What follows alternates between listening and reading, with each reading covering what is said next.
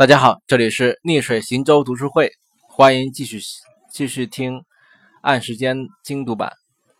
第三张卡片。按时间，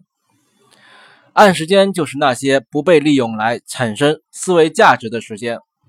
占到一个人一生中的一个显著的比例。走路、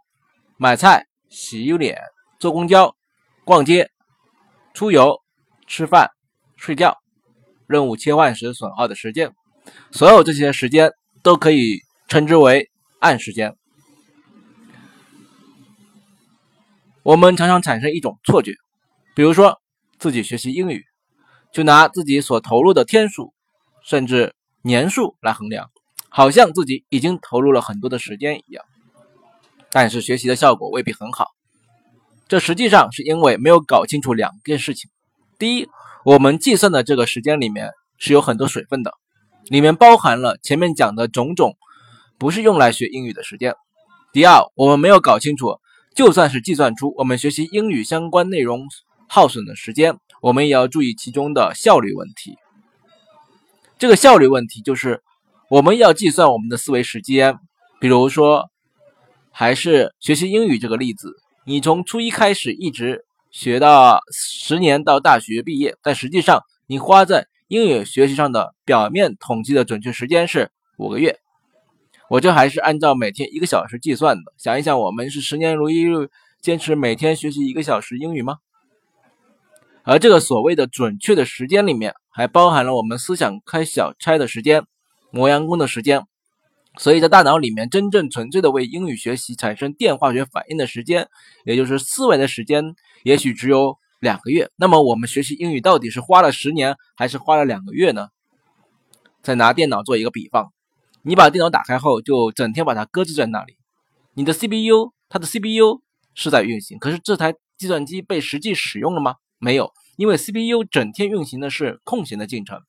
运行空闲的进程是一天，运行大数据量计算的程序也是一天。对于 CPU 来说，同样的一天价值却是完全不一样的。所以，计算实际投入的时间，不仅要统计投入时间的长真实长度，还要一个效率折扣的问题。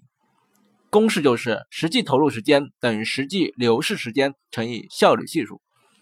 你可以投入很多的时间在一件事情上面。但是如果没有整天把你想要做的事情、要学习的东西常驻在你的脑中，时刻给予它优先级，你会发现毫无进展。如果你走路的时候、吃饭的时候、做梦的时候，心心念念想的就是这件事情，你的 CPU 总是分配给他，这个时候你的时间就被利用到了极致。在这种情况下，你实际投入时间才会和实际流逝时间相同，否则产生的效率系数就是打折扣的。如果这个效率系数让你还是不能理解为什么实际投入时间不等于实际流逝时间的话，我不妨再用书中举的任务切换时耗损的时间的例子来更好的理解。你看了一会儿书后，忽然感到一阵无聊，忍不住打开浏览器。十分钟后，你想起来还要继续看书，但要回复到当时理想的状态，却需要一段时间来努力的去集中精力。把记忆中相关的知识全都激活起来，才能进入状态。因为你上了十分钟网之后，这些记忆已经被抑制了。如果这个热身状态需要一刻钟，那么看似十分钟的上网闲逛，其实花费了你二十五分钟。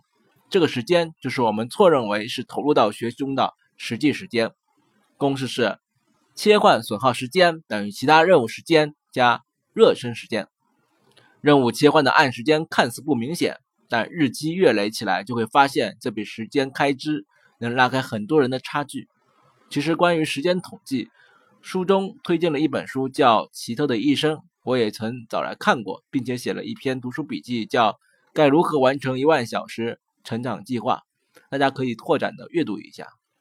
关于如何减少损耗时间、如何利用按时间等问题，可以在 Card 五上。专注力养成的方法中继续阅读，实操练习，尝试对时间进行统计，了解自己的现实情况，为时间规划做准备。